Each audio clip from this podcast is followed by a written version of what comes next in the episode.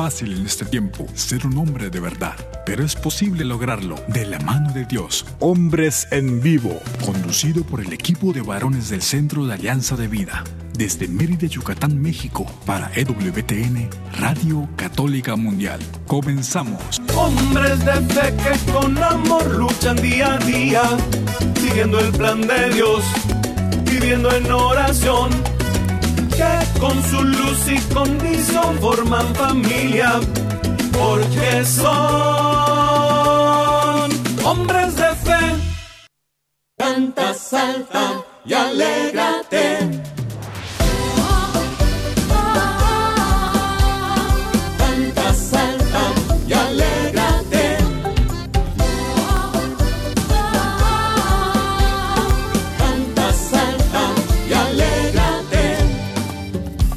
Este día ha vuelto a nacer la luz y el aire corre a tu alrededor y las aves cantan de nuevo al volar. Hoy tienes una oportunidad para ser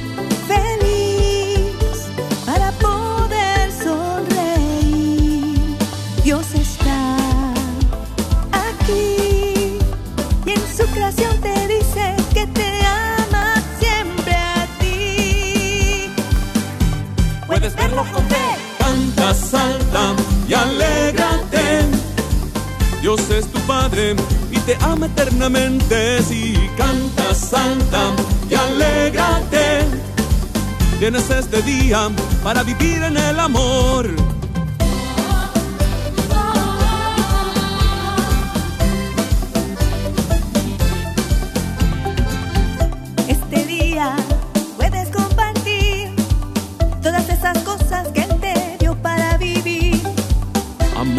Solo es palabra, también es acción de aquel que da a otros con el corazón. Él te llama a ti para este mundo bendecir. Tus manos tomar para dar al pobre y enseñar a tantos que no saben qué es amar compartiendo tu vida. Canta, salta y alégrate. Dios es tu Padre y te ama eternamente. Si canta, salta y alégrate. Tienes este día para vivir en el amor. Canta, salta y alégrate.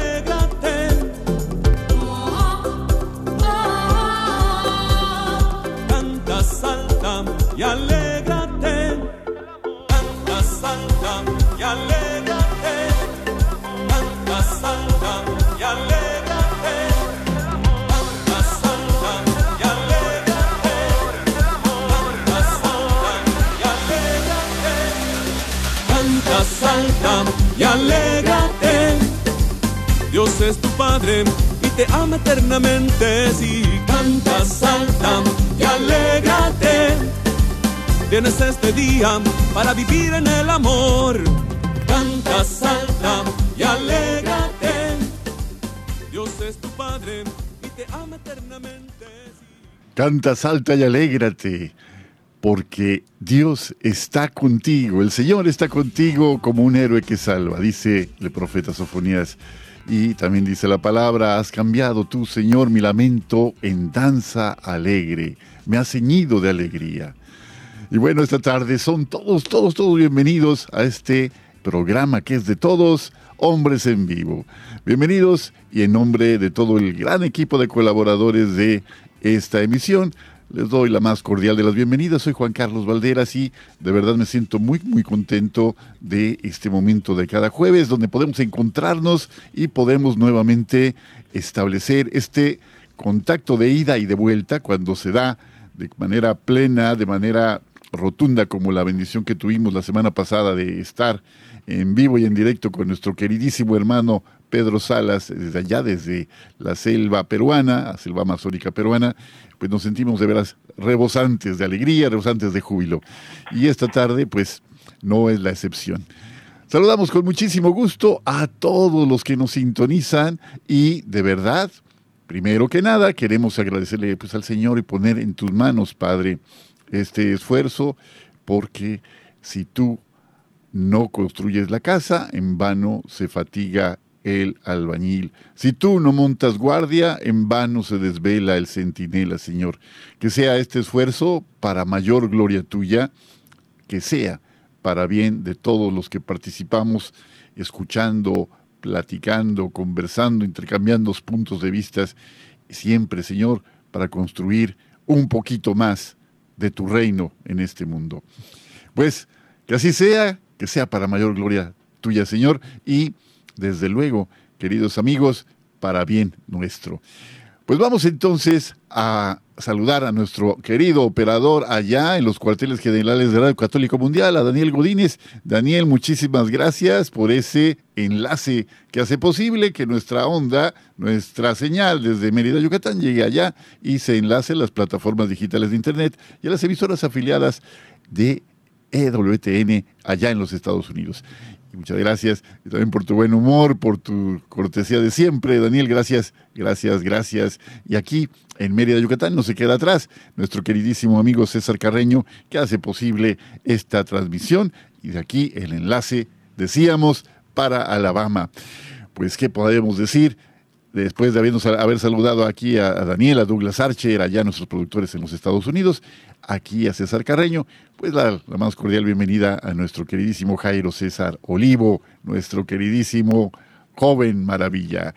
Jairo, ¿cómo estás, amigo? Muy bien, Juan Carlos, ¿cómo estás? Me da mucho gusto saludarte a ti y a toda la audiencia maravillosa de EWTN, que como cada jueves, pues con muchísimo gusto nos reunimos en el nombre del Señor para platicar de lo que más nos gusta, que es de Dios. Decía el padre Félix de Jesús Ruller, a mí nunca me cansa hablar de Dios. Pues nacidos de la luz, hijo del día, vamos hacia el Señor. Su claridad disipa las sombras, alegra y regocija nuestras almas. Mis hermanos, ¿qué quieren que les diga? Pues que Dios los bendiga. Muchísimas gracias, querido Jairo. Su claridad disipa las sombras. Efectivamente. Y a veces que pasamos por momentos malos, que momentos de angustia, de ansiedad, de preocupación, de los que no estamos exentos por ser esta nuestra naturaleza y sentimos que pues nuestra visión es de túnel, es decir, que hasta allá muy lejos de nosotros alcanzamos apenas a distinguir una pequeña luz que se abre como una promesa de esperanza. Que no sea así, queridos amigos, que en medio de la oscuridad más completa recordemos que nunca está más oscuro que cuando va a amanecer, que ahí, en esa oscuridad, está el Señor llevándonos de la mano. Y bueno, pues estamos ya en mayo, ya estamos en el mes de mayo, primer jueves de este mes, y pues como cada primer jueves de cada mes, saludamos con muchísimo gusto, muchísima alegría a nuestro queridísimo René Ortega.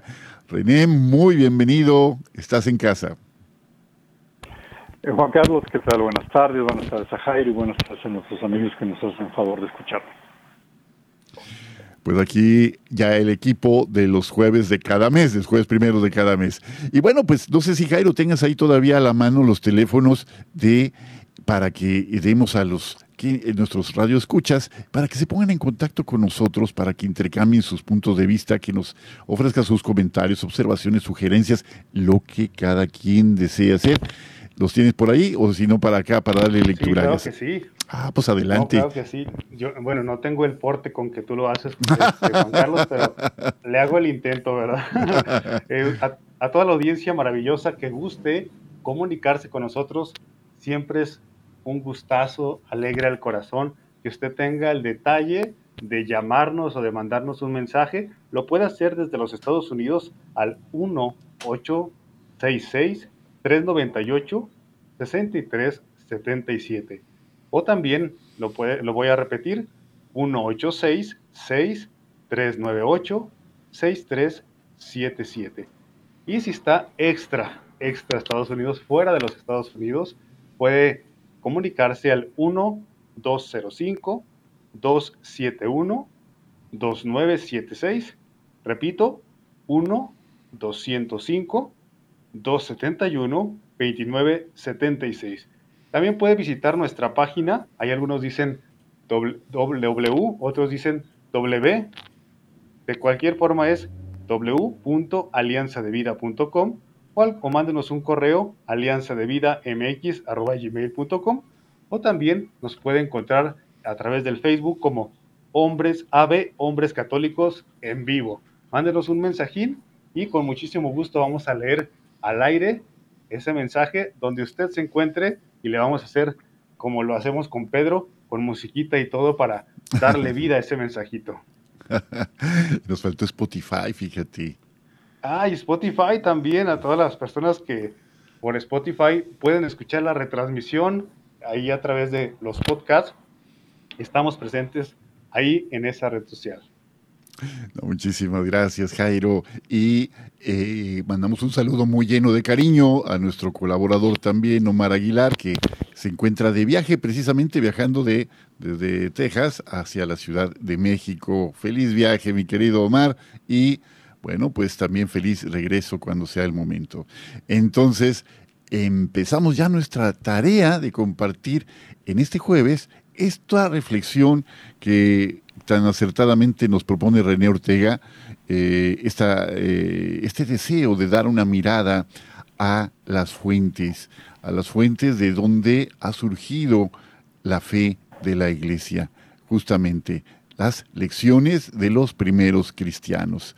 Así, eh, René nos ha sugerido este tema muy a propósito de la, del tiempo pascual, muy a propósito de estas reflexiones que llevamos en la liturgia de la palabra, en la lectura del libro de Hechos de los Apóstoles en esta época, y veíamos o vemos en estas lecturas el extraordinario amor con que los conversos entregaban absolutamente todo lo que tenían a favor del el reino de Dios. Adelante, René, ¿cómo se te ocurrió este tema para hoy? Adelante. Pues Juan Carlos, fíjate que, claro, estamos en, hoy en la Pascua, eh, e, e, es un momento extraordinario. A veces creo que nos sucede que las celebraciones que nos propone la Iglesia, la Cuaresma, la Semana Santa y luego la Pascua, nos pasan como eventos que suceden en el día, el momento en el que estamos en la ceremonia y etcétera, pero eh, nos falta vivirlos no como espectadores, sino como actores.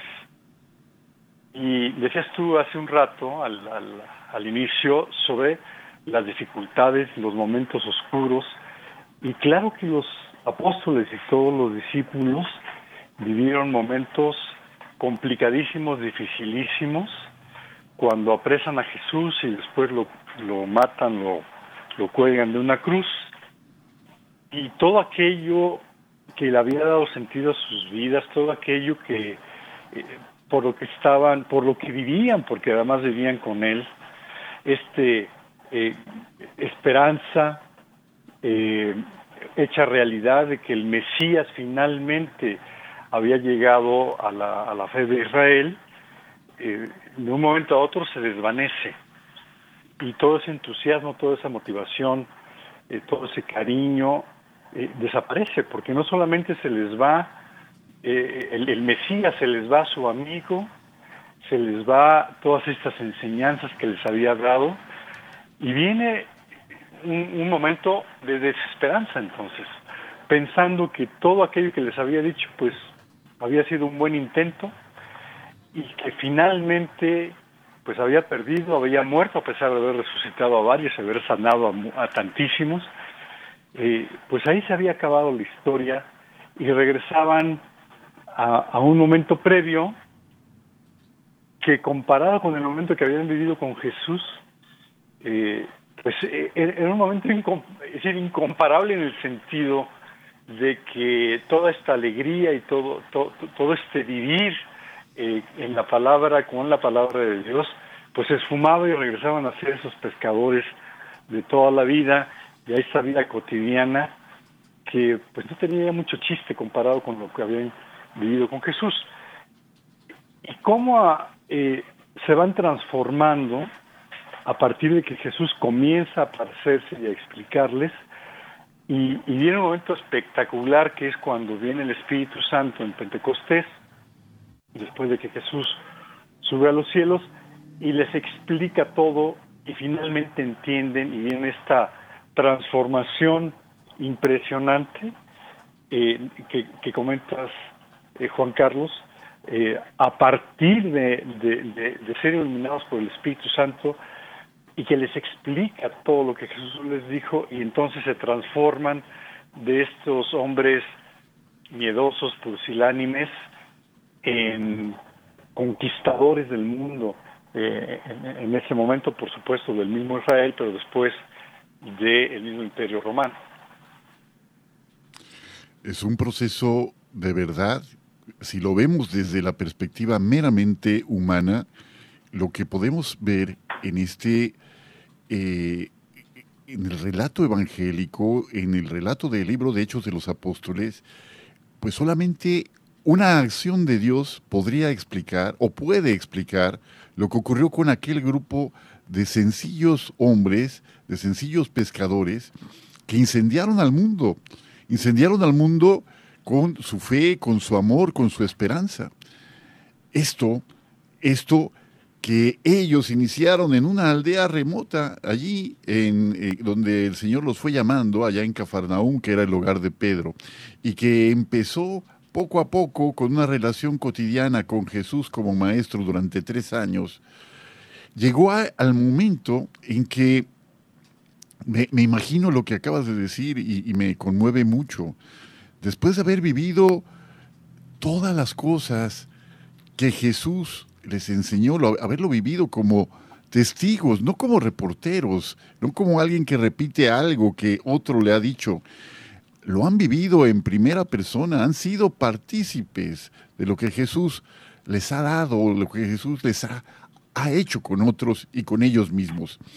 Después de esto viene el momento anticlimático, el momento de la pérdida más grande cuando se cumple aquello de heriré al pastor y se dispersará el rebaño.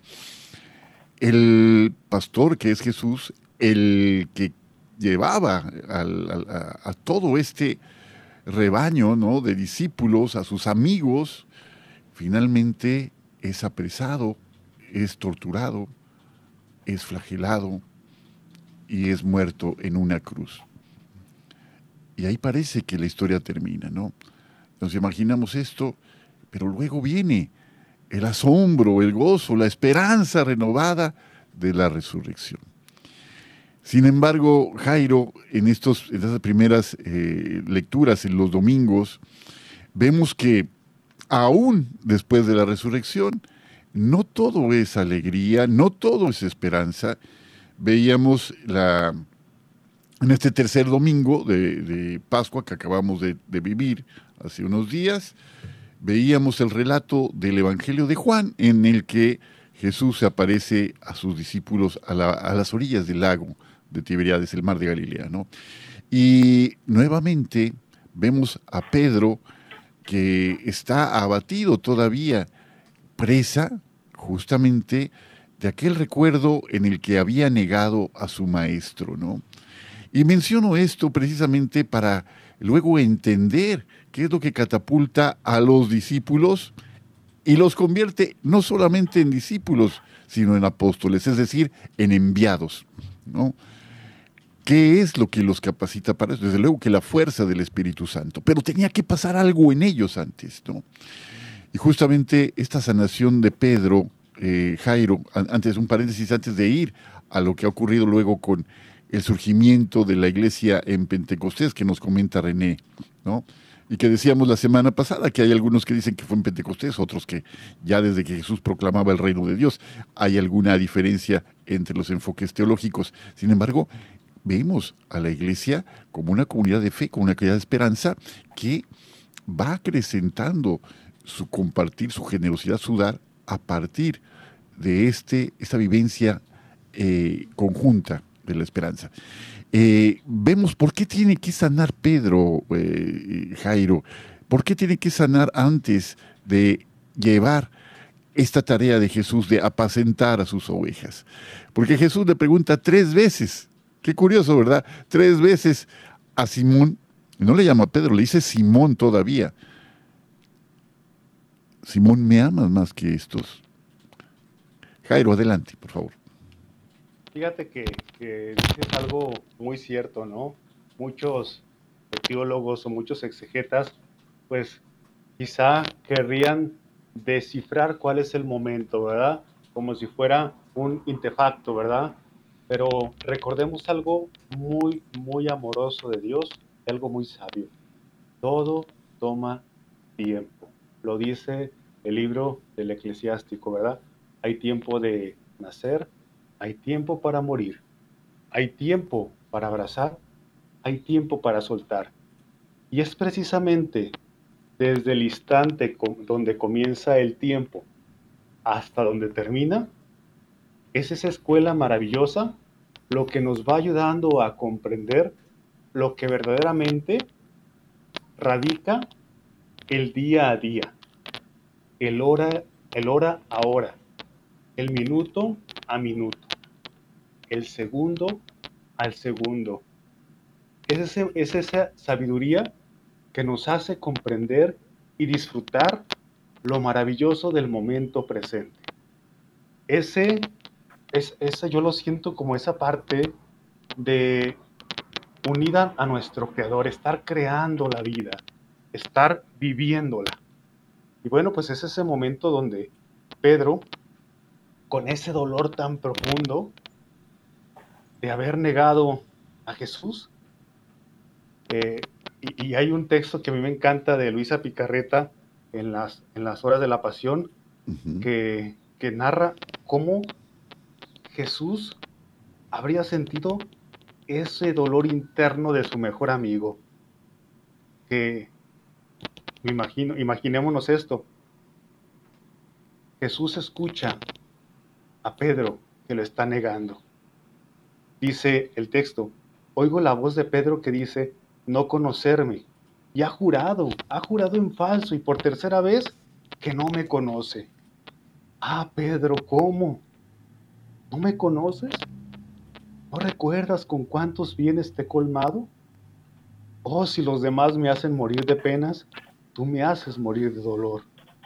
Ah, cuánto mal has hecho al seguirme desde lejos, exponiéndome, exponiéndote a la ocasión.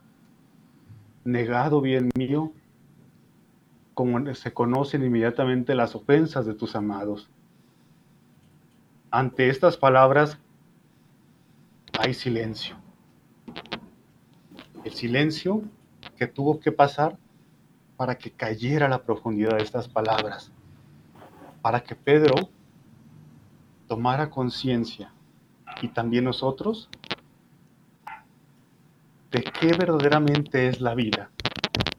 La vida no era ese momento al lado de, esa señora en la hoguera.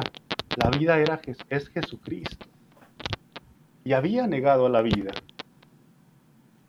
Entonces Pedro queriendo olvidarse un poco de esta situación, pues vuelve a lo antiguo, vuelve a las redes. Es lo que sabía, lo que sabía hacer. ¿Quién dice el dicho? La cabra tira al monte. Pero llega Jesús y qué maravilloso momento para hacer que Pedro olvidara esa hoguera donde negó a Jesús. Pone unas brasas ahí calientitas. Ahora prepara ya un pescado y le dice, ven Pedro, ven a desayunar. Y es cuando ahora Jesús le dice, Pedro, ¿me quieres? Pedro, ¿me quieres? Hasta llegar al Pedro, ¿me amas? qué, maravilla es el Señor, que nos sana completamente, que cambia ese momento de dolor por un momento de amor maravilloso que rebasa nuestras expectativas.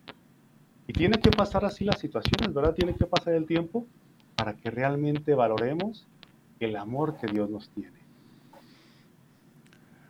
Solamente en la perspectiva del tiempo podemos empezar a entender la obra que Dios ha iniciado en nosotros y que pedimos que así como Él la inició, nos ayude a nosotros a llevarla a buen término, siendo dóciles a su acción en nuestra vida.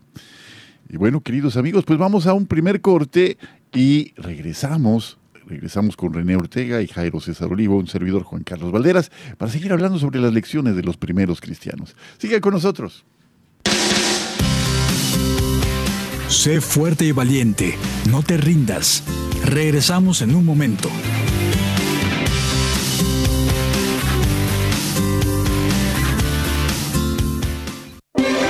Si quieres conocer más acerca de nuestra labor, llámanos al Centro Alianza de Vida en Estados Unidos al 682-772-1958. Mi familia y yo serviremos al Señor, según dice la Biblia. Sigue con nosotros.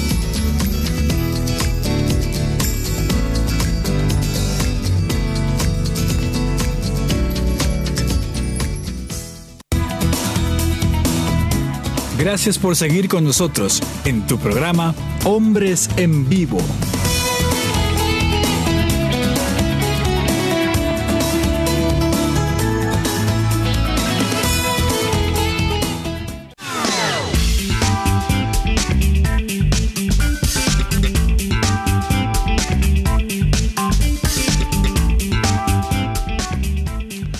Estamos de vuelta en este segundo segmento de Hombres en Vivo. Platicamos con René Ortega, Jairo César Olivo y un servidor Juan Carlos Valdera sobre lecciones de los primeros cristianos. En este tiempo de Pascua, en este tiempo que especialmente reflexionamos sobre la obra que el Señor ha llevado a cabo, la maravillosa obra de la redención y que nos invita, nos llama, nos convoca no solamente a difundir ni, y, anunciar, sino primero y antes que cualquier otra cosa, a encarnar, es decir, a, a volver la vida, esta tarea, esta noticia, para poderla llevar a otros como una nota de esperanza en este mundo tan agobiado, tan entristecido, tan ensombrecido por tantas malas nuevas. Ante este contexto, se yergue poderosa la cruz del Señor, ¿no? La cruz del Señor que es escándalo para muchos porque no comprenden que esta cruz no es un signo de ignominia, sino un signo de amor. ¿Cuánto me amas? pregunté al Señor. Y él, extendiendo los brazos en la cruz, me dijo tanto así. Fíjense qué hermosura del amor de Jesús para ti para mí, que nos hace y nos renueva la esperanza de una vida diferente. Pero esta vida a veces se queda, se queda nada más como en un boceto, como eh, delineada apenas, ¿no? Pues falta también esta apertura, esta acción del hombre, ser dóciles a la gracia para que Él haga su obra en nosotros. Y justamente hay algunas actitudes, René, que podemos recordar de aquellos primeros cristianos, de aquellos primeros hombres que estaban juntos, ya estaban juntos después de haber visto lo que Jesús padece, no se dispersan, no se van y se, se queda cada uno por su lado ni nada, sino que permanecen juntos. ¿Qué actitud es esta y qué beneficio nos reporta y cómo podemos traerla a la vida, René?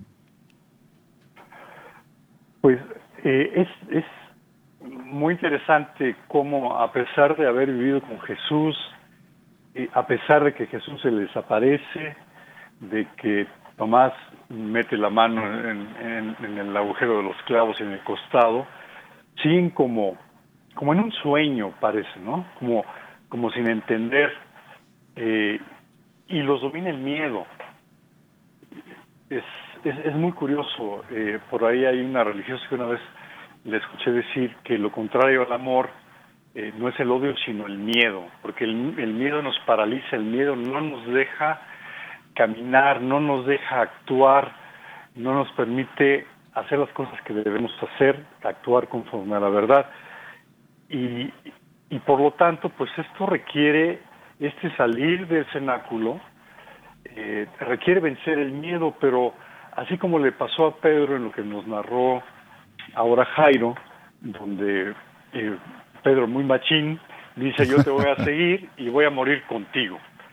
Se le fue la lengua como se nos va a nosotros, ¿no? Sí, Y en el momento que se enfrenta a la realidad y a las dificultades, se acobarda, le da miedo y termina negando a Jesús, como nosotros lo hemos hecho innumerables veces. Así es. Y es hasta que eh, los, los, los, apóstoles y los discípulos reciben la fuerza del Espíritu Santo que son capaces de convertirse, como Jesús les pide, en sus testigos en Jerusalén, en toda Judea y en Samaria. Y entonces esa permanencia en el cenáculo es estar escondidos, encerrados, con poca luz seguramente, ¿no? Porque habrán cerrado las ventanas, eh, cambia y viene, viene el Espíritu Santo que los ilumina con esas llamas de fuego y, y es cuando ellos se dan cuenta de que eh, hay un sentido en esta vida que, que, es justamente el ser testigos. Un testigo es alguien que está presente, como sucedió con, con ellos, en, en, un acto, en una acción o en un, durante tres años que vivieron con Jesús. Eh, pero también el testigo es alguien que dice la verdad sobre, sobre algo. Y, y entonces, en lugar de esconderse y guardar para ellos esa verdad, salen al mundo y comienzan a convertir, pues en el, en el discurso de Pedro, eh, el, primer día que salen, tres mil personas en un solo acto de una manera increíble y por supuesto eh, a través de eh, la, la, fuerza que le dio el Espíritu Santo pues a estos primeros cristianos grandes santos de, de la iglesia.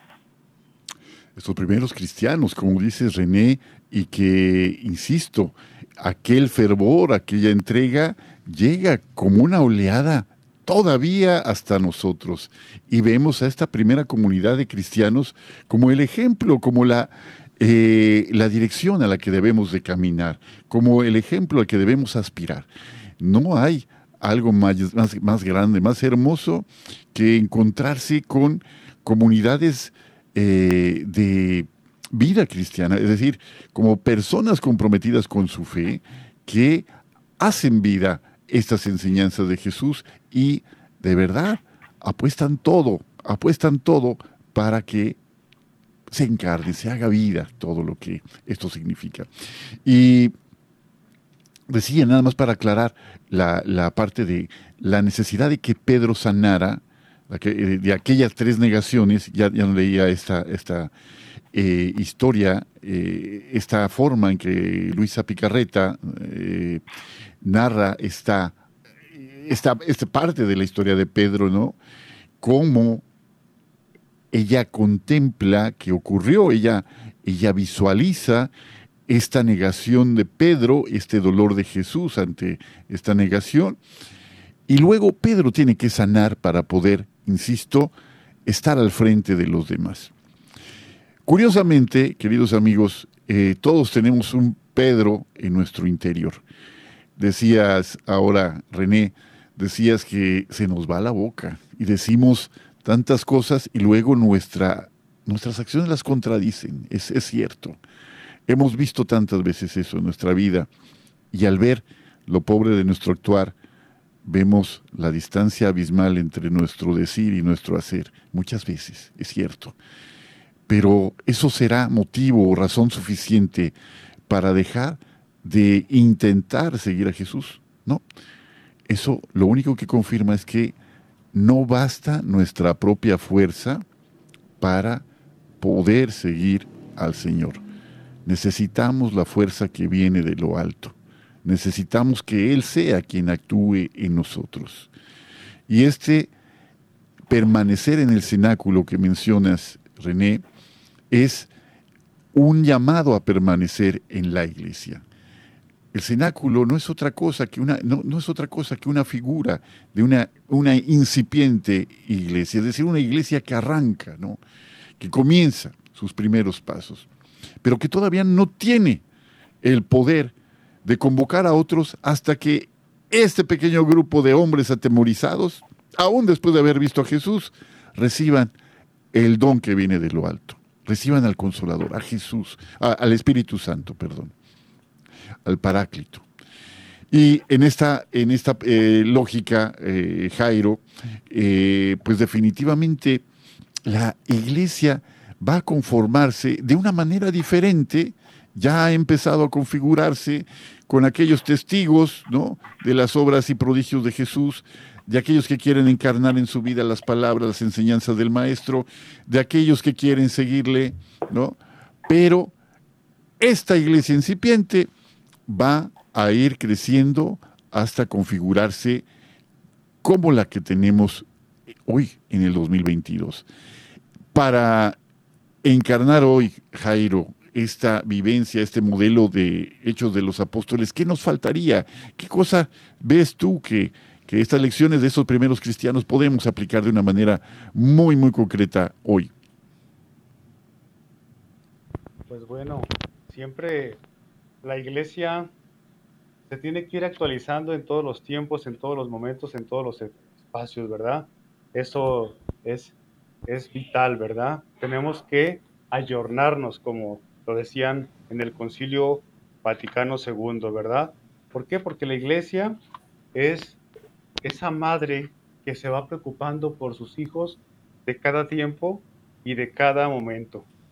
Todos tenemos el espíritu, un trocito del espíritu.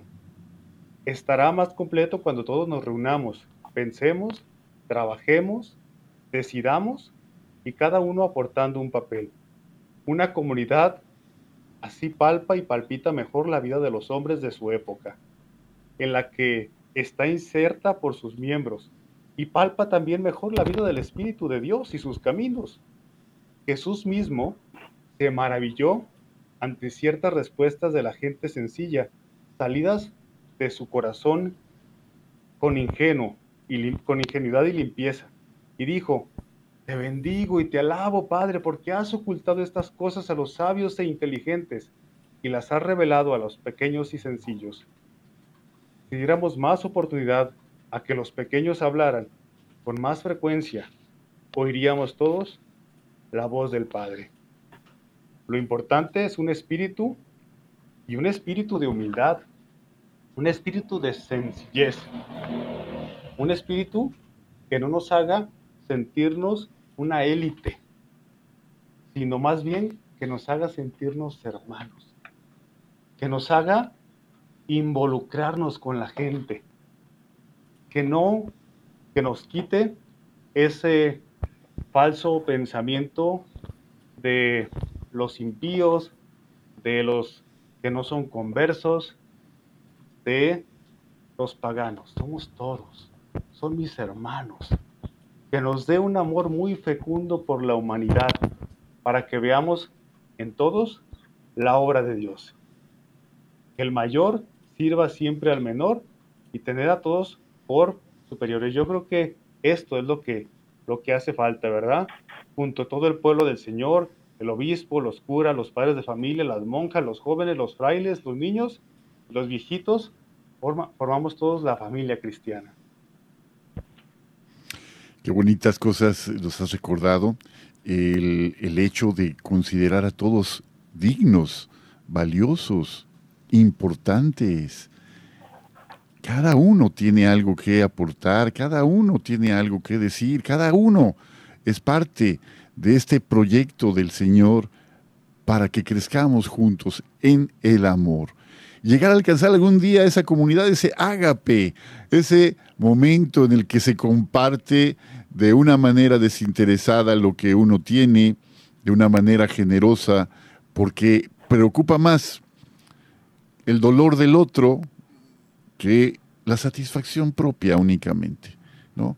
Y luego se encuentra uno con la gratísima sorpresa de que en el servicio está la alegría. ¿No recuerdan, no sé qué, René Jairo, seguramente recordarán esa frase de, eh, me parece, eh, eh, no sé si es de Gibran, Khalil Gibran, no, no, no es de él. A ver, a ver, si me acuerdan ahorita de quién es esta frase muy hermosa de Rabindranath Tagore, el, poeta bengalí, que fue premio Nobel. Que tú eres letrado, Juan Carlos. Mira quién lo dice, ¿eh? dice, dice, soñé y vi que la vida era alegría. Desperté y vi que la vida era servicio. Serví y vi que en el servicio se encuentra la alegría La expresión justamente del amor es la medida que servimos, ¿no? Y en, esta, en este relatos evangélicos de, y, de Hechos de los Apóstoles encontramos muchas pistas que alegran nuestro corazón, muchísimas. Eh, hay, hay, varios personajes en Hechos de los Apóstoles, eh, René, que nos sugieres como puntos de reflexión. Hay un personaje particularmente importantísimo sin el cual no podría entenderse la difusión de la fe cristiana. Estamos hablando de Saulo de Tarso. Saulo de Tarso, ¿a quién podría representar en esa etapa, antes de su conversión? ¿A quién podría representar en nuestra época, René? ¿A quién podría representar Ananías?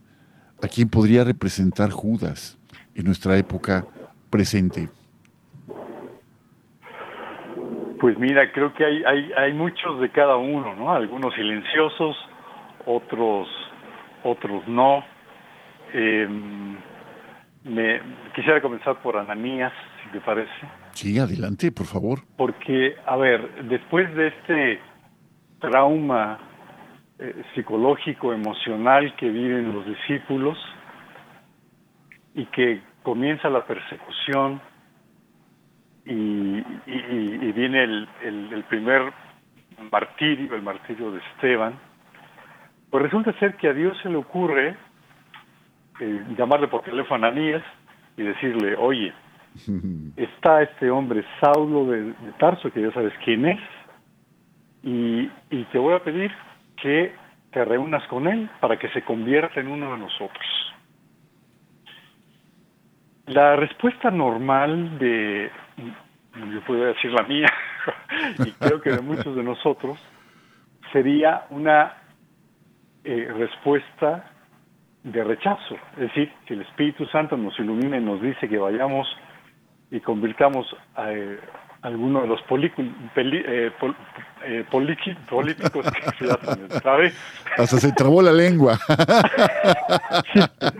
me, puse nervioso. ¿Hasta dónde llega el espíritu de los políticos, verdad?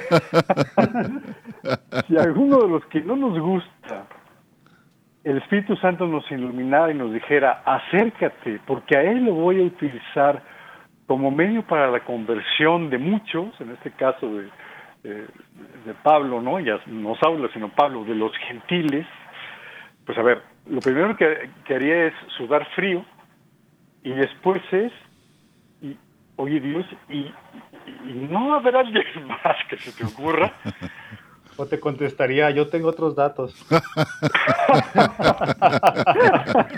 Exactamente. Pero la, esta, digamos, esta, conversión en ese proceso que requirió días, semanas y, claro, la ayuda del Espíritu Santo, Ananías eh, dice los hechos, eh, Señor, te escucho, dice.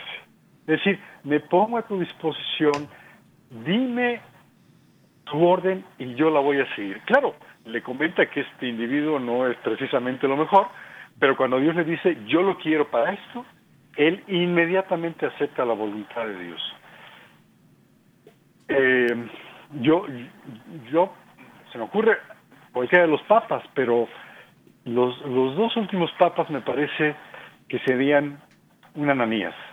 Eh, Benedicto XVI, que después de que está San Juan Pablo II durante este periodo larguísimo con esa transformación espectacular, con un liderazgo eh, pues inigualable, eh, siendo él un hombre, claro, un hombre inteligentísimo, eh, Benedicto,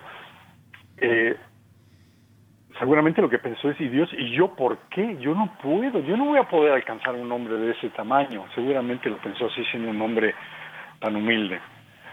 Y después sucede, me parece, seguramente algo parecido con el Papa Francisco.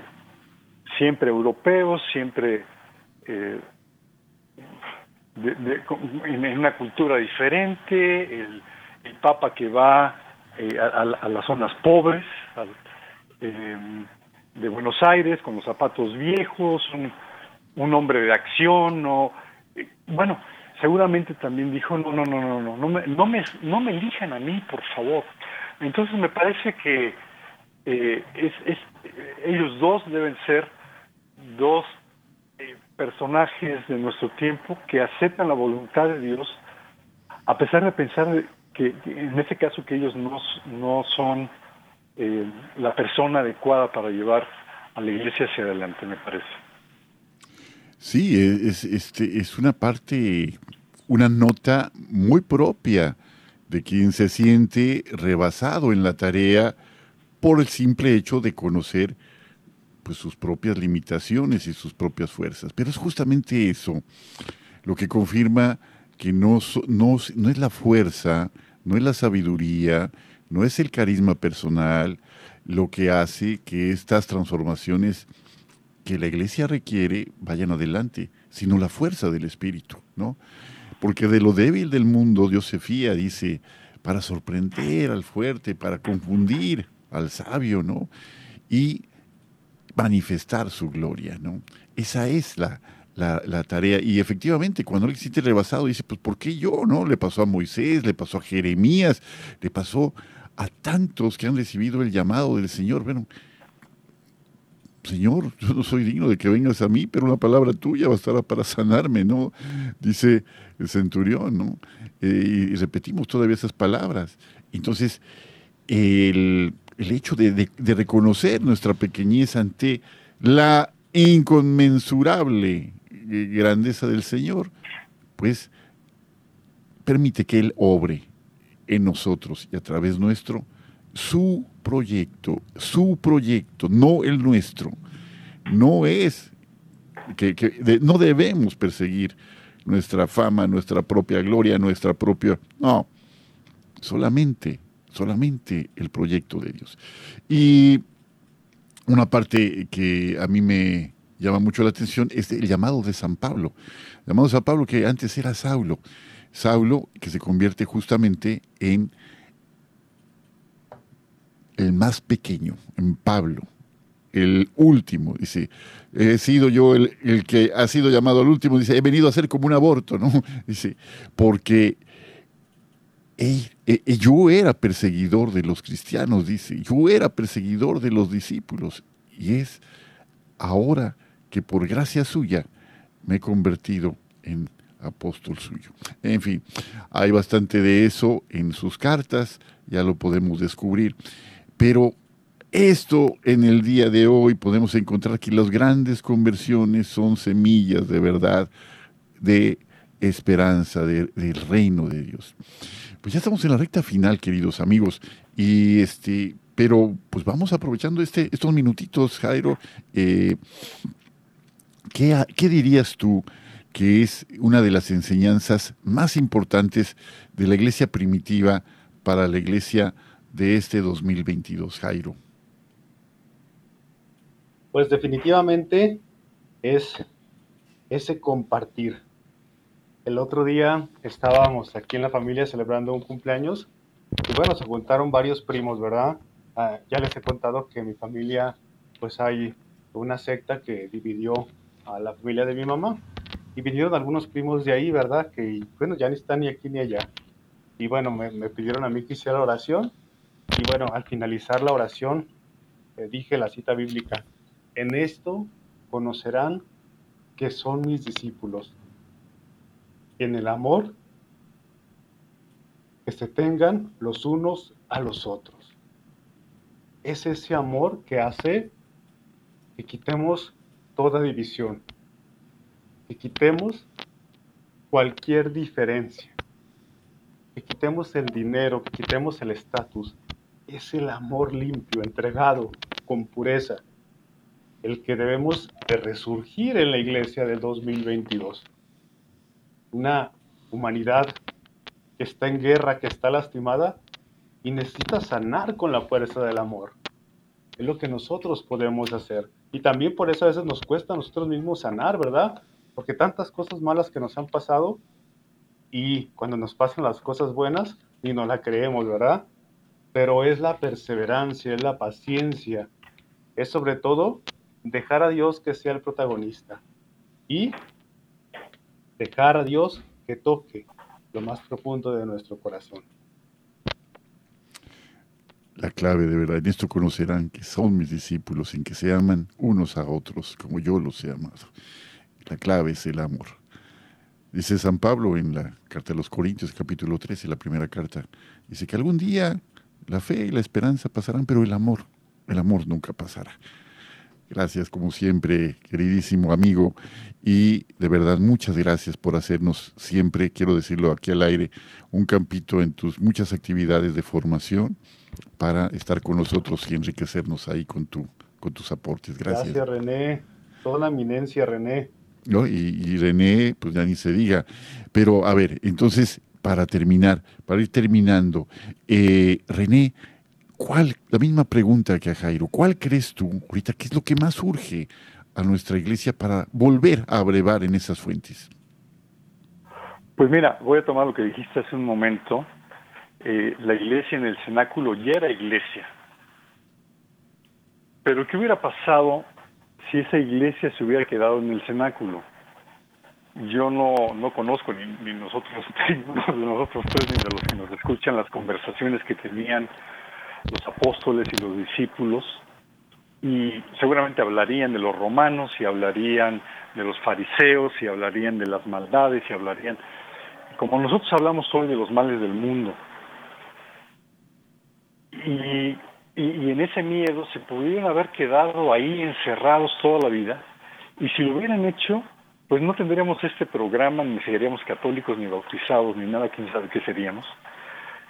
Pero es, esa conversión, esa transformación de ellos, lo que hizo y lo que permite es que un 1.300 millones de, de seres humanos hoy en el mundo seamos católicos y casi eh, es un 18% de la población y casi 32% de la población somos cristianos.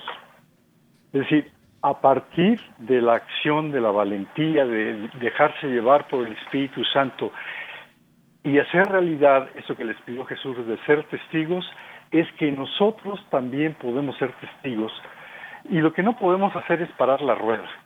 Lo que no podemos hacer es dejar de pedalear la bicicleta y dejar que nuestra iglesia se debilite porque estamos muy ocupados o muy preocupados por estas cosas complicadas de las que hablabas en el inicio, Juan Carlos. Y lo que estaríamos haciendo entonces es dejar de cumplir con nuestra misión de apóstoles del siglo XXI. Que eso no pase, que eso no pase, pidamos la gracia del Señor, solamente con la gracia, de verdad, solamente con tu gracia, Señor, podemos hacer eso. Por René, igualmente, lo que suscribo lo que dice Jairo, pues un hombre, pues que con todo lo que nos aportas, pues esperamos con gusto este primer jueves de cada mes para tenerte entre nosotros. Muchísimas gracias, René. Y antes de que acabe el programa, quiero dar lectura a esta contribución de nuestro queridísimo amigo Pedro Salas. Una partecita, Pedro, por cuestiones de tiempo, pero con el cariño de siempre. Gracias de verdad por este mensaje, Pedro. Dice tu mensaje. Hoy sí te debemos la música, pero con todo cariño. ¿eh? Va, para allá, mi querido Pedro. Dice, eh, es siempre una gran felicidad escucharles a ustedes, apreciados hermanos. Aquí está. Que alegra nuestra alma y nuestro corazón. Cada jueves es esperado por mi amada familia y por millones de familias en nuestro geosistema. Hoy, y como todos los jueves, es uno de los motivos para estar unidos en nuestra familia eclesial. Gracias a ustedes, amados hermanos, por hacer llevadera nuestra humilde vida. Les hacemos llegar, hermanos, el saludo a todas las personas que laboran en todos los programas de EWTN Radio Católica Mundial. Les manifestamos también que vuestra radio se escucha con potencia y nitidez en esta parte de nuestro hermoso continente americano. Les emitimos, hermanos, nuestras buenas vibras y que el ministerio que realizan con amor sea imperecedero. Es muy hermoso el tema que viene abordando con la importante colaboración de nuestro hermano que cada primer jueves de mes nos acompaña.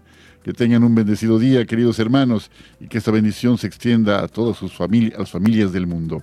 Será hasta una próxima oportunidad. Y esto también, Pedro, esto también, queridos amigos, esto también es ser iglesia. Qué alegría desde Texas o desde Alabama o desde Perú o desde donde quiera que nos encontremos, en el nombre del Señor, poder llamarnos así, hermanos. Hagamos la prueba y veamos cuán bueno es el Señor. Dios mediante, estaremos aquí la próxima semana y un saludo a todos. Estuvo con ustedes Juan Carlos Valderas. Hasta pronto.